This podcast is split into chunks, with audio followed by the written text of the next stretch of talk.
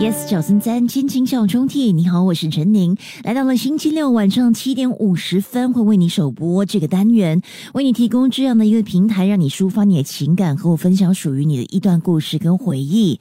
呃，除了是七点五十分首播，午夜十二点十分有重播，你也可以通过 Me Listen，又或者是点击呃这个 Spotify 的 Podcast 来重温。也非常欢迎在收听节目的你，可以和我分享你自己的故事，你可以电邮至 My Letter at yes 九三三 dot s g。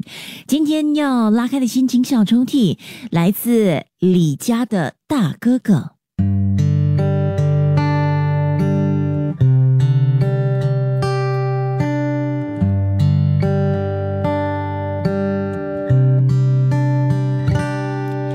这一生会有很多很多不同的第一次。今天是我第一次写信给你。虽然不是纸和笔的方式，但不要嫌弃啦。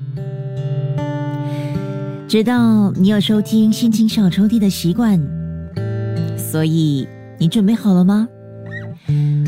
我想说的是，谢谢你，是全世界除了妈妈以外最懂我却还能够接受我的人。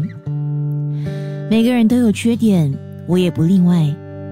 心情不好的时候会乱发脾气，但你不会以以牙还牙的方式对付我。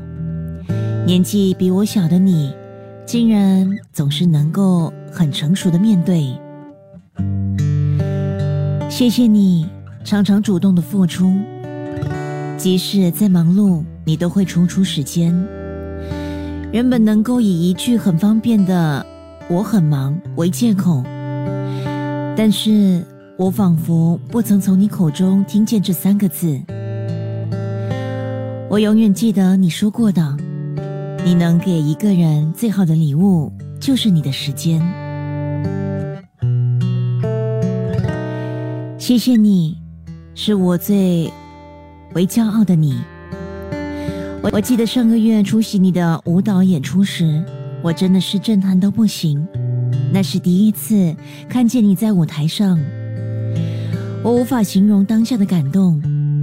我想，我这一辈子从来没为一个人感到如此的骄傲过吧。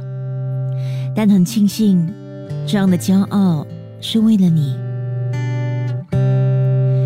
常常听到对你的赞美，我终于知道为什么总是来得源源不绝。听到这，会不会觉得有点熟悉呢？我最最最亲爱的妹妹，就是你。